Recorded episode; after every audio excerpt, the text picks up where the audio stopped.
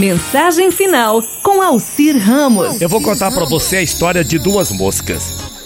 Duas moscas caíram num copo de leite. A primeira era forte e valente, assim, logo ao cair, nadou até a borda do copo, mas como a superfície era muito lisa e ela tinha suas asas molhadas, não conseguiu sair. Acreditando que não havia saída, a mosca desanimou, parou de nadar e de se debater e acabou afundando. Bom, assim que ela se afundou, a sua companheira de infortúnio, apesar de não ser tão forte, era tenaz. E, por isso, continuou a se debater, a se debater, ela não parava. E a se debater por tanto tempo que aos poucos o leite ao redor da mosca, com toda aquela agitação, foi se transformando e formou um pequeno nódulo de manteiga, onde a mosca tenaz não tão forte quanto a outra, conseguiu com muito esforço subir e dali levantar voo para algum lugar seguro. Durante anos, eu ouvi esta primeira parte dessa história como um elogio à persistência, que sem dúvida é um hábito que nos leva ao sucesso. No entanto, tempos depois, a mosca tenaz, por descuido ou acidente, novamente caiu no copo. Como já havia aprendido com sua experiência anterior, começou a se debater na esperança de que, no devido tempo, ela se salvaria. Outra mosca passando por ali e vendo a aflição, a aflição da companheira mosca, pousou na beira do copo e deu um grito: Tem um canudo ali, procure nadar até lá e suba pelo canudo. A mosca tenaz não lhe deu ouvidos.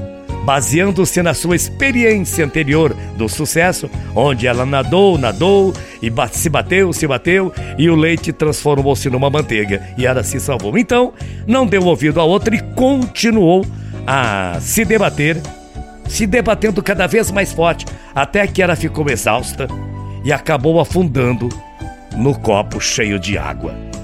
A diferença era que o copo era de água e outro era de leite. Quantos de nós, baseados em experiências anteriores, deixamos de notar as mudanças no ambiente e ficamos nos esforçando para alcançar os resultados esperados até que afundamos na nossa própria falta de visão, não é mesmo? Fazemos isso quando não conseguimos ouvir aquilo que está de fora da situação, que nos aponta como solução mais eficaz e assim perdemos a oportunidade de reenquadrar nossa experiência e ficamos paralisados, presos aos velhos hábitos com o medo, simplesmente o medo enorme de errar.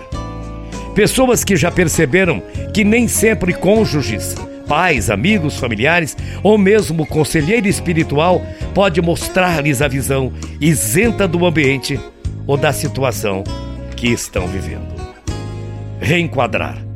É permitir-se olhar a situação atual como se ela fosse inteiramente diferente de tudo que já vivemos nessa vida.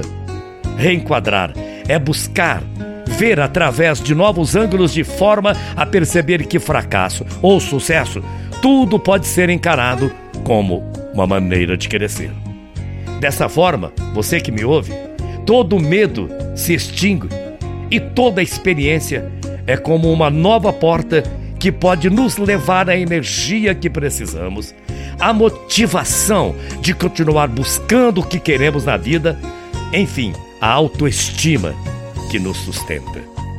Dizem que essa mensagem, que esse artigo eu diria, é dedicado a todos que têm medo de errar e fracassar. Portanto, a todos nós. Você concorda? Sabe, para fechar, eu não acho que seja dedicado a todos que têm medo de errar. Eu acho sim que é dedicado a todas as pessoas que não têm medo e querem vencer na vida.